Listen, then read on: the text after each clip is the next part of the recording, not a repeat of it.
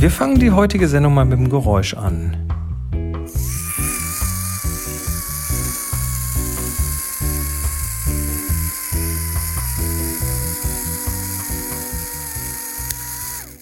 Hallo Moni. Hallo Chris. Dieses Geräusch ist ein Autoknips. Der Autoknips, ja, ist ein, ist ein, ist ein Fernauslöser. Nee, nicht kein Fernauslöser, ein Selbstauslöser. Jetzt denken die meisten, was zum Teufel, sowas habe ich doch in meiner Kamera drin. Richtig, aber das ist ein ganz wichtiges ähm, Teil für den Instagrammer von damals gewesen. Genau, oder für den Selfie-Fotografen von damals. Also äh, Selbstauslöser haben heute die Kameras ja so auf entweder 10 Sekunden oder 2 Sekunden. Ähm, viele unserer älteren Kameras haben den auch eingebaut. Da macht er dann auch so. Und bei vielen der älteren Kameras benutzt man den besser nicht mehr. Weil, weil, er, weil, weil er hakelt und genau. äh, weil, der, weil, die, weil die ganze Mechanik, die da drin ist, das Uhrwerk, das Verzögerungswerk eben nicht so toll funktioniert. Es gibt aber, und das schon sehr, sehr lange, den Autoknips. Und der Autoknips ist eben ein, ja, ein, ein mechanisches selbst, Gerät. Ein mechanisches Gerät mit einem Uhrwerk drin. Und wie ihr gerade gehört habt, macht das und irgendwann macht es Klick. Und das ist ein Auslöser, den man auf einen Drahtauslöser. auf einen Drahtauslöseranschluss äh, mhm. ein, reinschraubt. Also der hat dieses. Äh, der hat diesen Stift auch innen drin, den so ein Drahtauslöser auch hat. Genau, der hat äh, dieses, ähm, ja, der, der, im Prinzip ist er auf der, auf der Kamera zugewandten Seite, sieht genau aus wie ein Drahtauslöser. Mhm. Und auf der anderen Seite ist eben eine Kiste mit einem sich drehenden Ding mit einem roten Lackpunkt drauf. Und da kann man dann sehen, ja. genau, an der Seite ein Hebel und da kann man dann sehen, äh, wie weit er ist. Also man, man dreht das quasi einmal in eine Richtung, kann das mit dem Hebel feststellen. Ich drehe das mal eben schnell. So, jetzt habe ich es ein Stück spannend, weit ne? gedreht. Ne? Hm? Da wird er gespannt. Wird gespannt, die Feder, und dann, wie gesagt, kann man das hier starten. Und das mache ich jetzt nochmal. Dann läuft dieses Uhrwerk ab und am Ende kommt der Stift raus und drückt dann in die Kamera und klappt dann wieder zurück. So. Das ist ein ganz einfacher, da kann man gar nicht sagen, wie lang. Ne? Der braucht so lang, wie man ihn aufgezogen hat, quasi. Genau, das mhm. kann man einmal irgendwie ausmessen und dann weiß man das schon. Man sieht aber an der, an der ähm, Drehung von, diesem, von dieser Kelle mit diesem roten Punkt drauf, mhm. kann man das quasi sehen, wie weit es ungefähr noch ist. Ähm, der Autoknips hat eine interessante Geschichte. Der wurde nämlich über 70 Jahre lang hergestellt. Das ist schon äh, ziemlich interessant. Und da habe ich einen Artikel gefunden und da ähm, Gehen wir mal so ein bisschen drüber. Also der, der Autoknips war tatsächlich der erfolgreichste Selbstauslöser weltweit. Hm? Bis vor ein paar Jahren wusste ich noch gar nicht, dass es sowas überhaupt gibt. Aber auf den Fotobörsen, über die wir so gestreift sind, äh, ist uns so ein Ding dann das ein oder andere Mal untergekommen. Also ich glaube, ich habe auch zwei, wovon einer nicht mehr tut. Mhm. Also wir haben, glaube ich, inzwischen mehrere im Haus. Ja. Genau. Äh, der, der Autoknips geht zurück auf äh, den Herrn Frido Wiesen, Wiesenhavern in Hamburg. Der hat nämlich damals einen Fotoladen eröffnet, 1895. Ganz schön alt. Und äh, sein Motto, immer preiswert, immer gut beraten, Versandhandel weltweit, Amateurapparate etc., enorm billige Preise, Hauptkatalog gratis. Bis Schweden und Guatemala hat der gute Mann verkauft. Das genau. ist ja für die Zeit ja fast schon äh, ein globales Publikum, muss man ja. sagen. Und das war tatsächlich ein vierstöckiges Versandhaus mit einer Werkstatt. Ähm, das ist wie so ein B&H-Foto, ne? so, ein, so ein genau. amerikanischer B&H, äh, nur halt in Hamburg. Und die haben da auch Produkte entwickelt und hergestellt, nicht nur Sachen verkauft. Und äh, der Nachbar, der hat damals die sogenannten Bosco-Automaten hergestellt. Das waren Selbstbildautomaten für Jahrmärkte. Und das hat ihn auf die Idee gebracht, diesen Auslöser zu bauen. Ne? Das waren quasi so frühe Selfie-Kisten, mhm. Ne, wo man sich reingesetzt hat. Kennt man heute auch noch vielleicht. Du hast einen Knopf gedrückt, dann hattest du ein bisschen Zeit, deine Grimasse passend zu machen. Genau. Und irgendwann hat es Klick gemacht. Genau. Äh, 1908 kam dann sein Schwager, der Heinrich Klapproth, äh, ins Spiel. Und die Namen sind die herrlich, sind ne? Ja. Der Heinrich Klapproth und hat das dann technisch umgesetzt und ähm, hat den ersten Autoknips gebaut. Der wurde damals an den Laufboden geschraubt von Kameras und hat dann mit, mit Faden und Häkchen an dem Abzughebel gezogen. Also ganz kompliziert und der war auch ähm, Kann ich mir vorstellen, dass es ziemlich anfällig war mit ja. Fahnen und Häkchen. Der war auch relativ kompliziert. Die Werbung dazu sagte, absolut sicher funktionierend, kein komplizierter Mechanismus, daher äußerst einfach in der Handhabung, in fünf bis zehn Sekunden an jeden Apparat montiert und gebrauchsfertig, sehr klein und zierlich. daher in jeder Westentasche unterzubringen. Man den, musste letzten, den, den letzten Teil glaube ich, den Rest nicht. man, man musste den also an die Kamera anschrauben und das war einfach den Leuten zu kompliziert und das ja, ging dann äh, irgendwie nicht und dann hat man es wohl irgendwie externalisiert, also sprich aufschraubbar gemacht auf den entsprechenden Drahtauslöseranschluss. 1917 haben sie dann erste Konkurrenz aus der Schweiz bekommen, da gab es einen großen Patentstreit ähm, und später lief er dann, also der Hans Klapproth, der Schwager, hat das dann unter die Marke HK gepackt. HK wie Hans Klapproth. Ne? Haribo. Haribo, Hans Riegelbonn. Ne? Und zwar damals erstmal über die HK Blitzlichtlampe. Da ging es nämlich darum, dass, äh, dass man diese Blitze irgendwie mit einem Timer auslösen wollte. Mhm. Und das Zitat, was ich hier gefunden habe, ist die Symbiose eines Autoknips mit einer Fischbüchsen. Fischbüchse bewegt eine brennende Kerze langsam zu einer Zündschnur, die beim Abbrennen offenes Blitzlichtpulver entzündet. Komplizierter kann man es auch nicht machen. Die Vorstellung ist super. Mhm. Ja, aber das war damals ein Produkt. Ne? Dann kam irgendwann die Schweiz mal wieder. Die haben das also dann, die haben Konkurrenz gemacht, die haben dann äh, so durch äh, Qualität und Service sich dann ausgezeichnet. Äh, auch da ein Zitat aus der Werbung. Sollte trotz der soliden Arbeit einmal eine kleine Reparatur notwendig sein, so bitte ich den Autoknips zwecks Instandsetzung nach hier einzusenden und nicht erst von unkundiger Hand auseinandernehmen zu lassen. Also äh, ich habe ich hab mal einen zerlegt und auch wieder zusammenbekommen. Es geht. Es geht. Ja. Super. Ja, später dann haben sie so ein OEM-Business gemacht, also für andere Marken hergestellt, zum Beispiel für Contessa Nettle. Da gab es dann mhm. auch den USA-Export, den HK Autosnap oder den HK Autoclick oder den Autotimer in UK. Sieht ein ähm, bisschen aus wie so ein Zippo.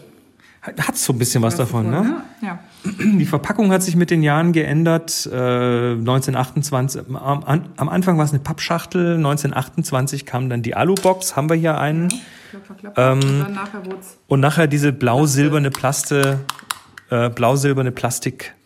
Äh, Auch davon haben wir einen. Ich glaube, wir haben noch, wir haben insgesamt drei Stück von den Dingern. Und äh, 1928 da wo die, die Alukiste kam, da war dann auch der nächste Großabnehmer da und zwar die, äh, die Firma Balda. Ah, die mit den Boxen unter anderem. Mhm. Balda ist übrigens der Max Baldeweg aus Dresden. ja. ähm, ab 1931. Die hießen dann Balda-Knips, das finde ich auch sehr Balda süß. Balda-Knips, genau, ja. die haben dann einfach ihren eigenen Namen reingemacht. Ab 1931 war dann äh, die, die, der Autoknips in Japan sehr, sehr beliebt für viele Jahre. Und ab 1936 gab es den Leica Autoknips. Und das war dann tatsächlich ein Spezialbau für Leica mit einem speziellen Anschluss. Aber Leica hat das dann tatsächlich auch nochmal unter, eigenem, unter eigener Marke vertrieben. Davor gab es einen eigenen für die Aqua Preisbox. Das finde ich ja auch sehr schön. Das war ja so die, die am häufigsten war die ne? Billigbox von Aqua, die irgendwie für, für glaube ich, vier Reichsmark irgendwie mhm. ähm, quasi in Massen unters Volk geworfen wurde. Und für die gab es einen eigenen Selbstauslöser, den Preisboxenknips sozusagen. Jo, dann, dann. Zwischendurch war die aber mal, oder kam das danach erst? Zwischendurch war das, das Ding, das Ding tatsächlich dann mal kriegswichtig.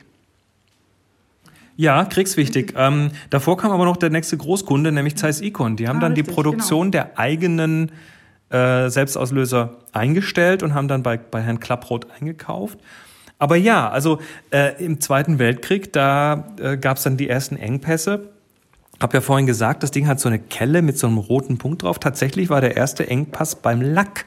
Die hm. haben nämlich keinen roten Lack mehr bekommen und mussten dann gelben Lack drauf machen. Ne? Da haben die also dann gelbe statt rote Punkte drauf gehabt, äh, mussten dann aber irgendwann die, die Herstellung einstellen, weil es ab 1941 tatsächlich ein Autoknipsverbot gab, wegen hier Kriegswirtschaft und für den Inlandbedarf war es nicht mehr erlaubt. Das mhm. Ding ist aus Stahl gefertigt. Ja. Das ist ja für den Krieg irgendwie wichtig. Ne?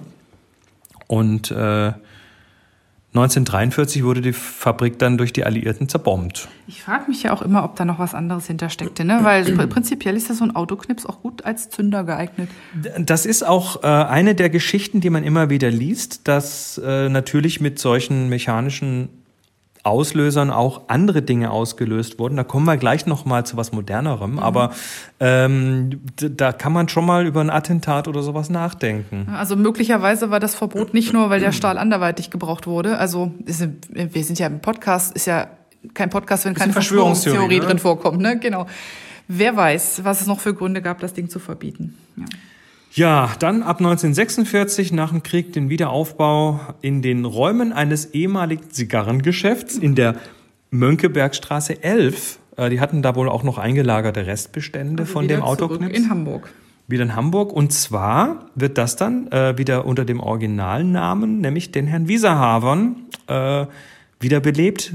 Und heute ist das Foto Wiesernhavern, den gibt's heute noch. Ne? Und der, Herr, der Klapprott war ja ein Neffe von ein Wiesen, Wiesernhaven. Ne, hier steht, nach dem Zweiten Weltkrieg baute Frido Klapprott ah, zunächst Moment. das Fotogeschäft Hans, seines Onkels Frido Wiesernhaven wieder auf. Hans, Hans Klapprott war der Schwager Schwager. und der Frido war, das, war der Neffe. Ja, das ist also, und da gibt es auch ziemlich viele Fridos, wie man feststellen kann. Weil der ja. Ur, der Ur äh, Wiesernhaven war ja auch ein Frido. Genau. Dann kam also das Wirtschaftswunder, der, der, beziehungsweise ab dann hatte er tatsächlich dieses Kompurgewinde, mhm. dieses konische Gewinde. Davor hat er nämlich äh, ja im Prinzip den Selbstauslöser am Ende des Kabels da so betätigt, wie die Hände ihn betätigen. Ne? Also man hat den so reingemacht, dass der dann quasi den Selbstauslöser reingedrückt hat. Mhm. Ähm, also, und ab da gab es eben ab 53 dieses Kompurgewinde, was dann auf die gängigen äh, aus Selbstauslöseanschlüsse mit diesem, mit diesem konischen Gewinde draufpasst. Ähm, zweiter Teil Wirtschaftswunder, eben jetzt keine Alubüchse mehr, sondern eine PVC-Schachtel. Das war also irgendwie moderner damals. Leute haben wieder fotografiert. Dann kam auch der Autoknips 5, das ist dann ein Zeitauslöser mit Zeitvorwahl. So einen haben wir auch und, irgendwo, aber ich weiß gar nicht, wo der rumfliegt. Ja. Ah, in einer unserer Vitrinen vermutlich. Wir benutzen das übrigens auch für ein Großformat. Zum Beispiel solche Gruppenbilder mit Großformatkamera kann man damit ganz toll machen. Ja. Ähm, dann wurde 1959 wurde die Nachfrage aus England relativ groß und zwar vor allem nach dem Modell 1. Interessanterweise hat das jetzt einen ganz anderen Kontext, nämlich es geht auch um die Selbstauslösung, aber nicht mehr von, von Kameras, sondern ähm, hier in der Fachzeitschrift Aero vom Juli 59 gibt es eine Bauleitung als Landetimer. Also Landetimer heißt, ich habe einen, ja so ungefähr, einen, einen Segelflieger, ne, so, so, so ein von mit Hand in die Luft geworfenes Segelflugzeug, was dann nach einer halben Minute oder ein bisschen länger einfach durch diesen Autoknips-Timer dann die Landeklappen gezogen bekommt und dann landet das Ding wieder. Und dann gab es noch eine leichtere Aluminiumversion, genau für diesen Zweck. Die hat dann anstatt 38 Gramm nur noch 26 Gramm gewogen und wurde dann von der Firma Graupner als der Graupner Zeitschalter Nummer 1300 verkauft und der ist tatsächlich 60 Sekunden gelaufen. Das heißt, man konnte den, ich glaube, Graupner hat doch den kleinen Uhu gebaut. Grauper ne? heißt sie, Grauper ohne N. Ach so, Grauper. Grauper? Grauper. Ich dachte Graupner. Egal.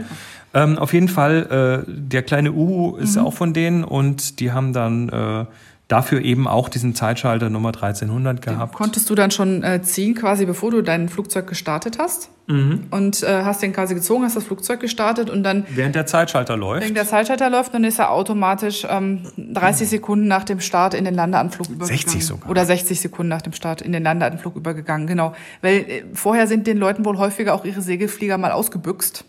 Weil die, wenn die natürlich dann Aufwind kriegten, ähm, und tschüss.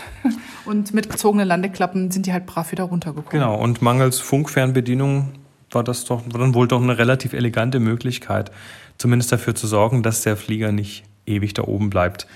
Ja, und dann 1980, nach über 70 Jahren, wird dann der letzte Autoknips in Hamburg gefertigt und die Geschichte des Autoknips geht zu Ende. 1980, das ist schon hm, das ist, echt, das, das, ist eine, das ist ein langer Lauf, den die da gehabt haben. Absolut. Das hätte ich auch nicht gedacht, dass das bis in die 80er quasi oder bis zu Beginn der 80er gereicht hätte. Da war ich auch relativ überrascht, als ich das gelesen habe.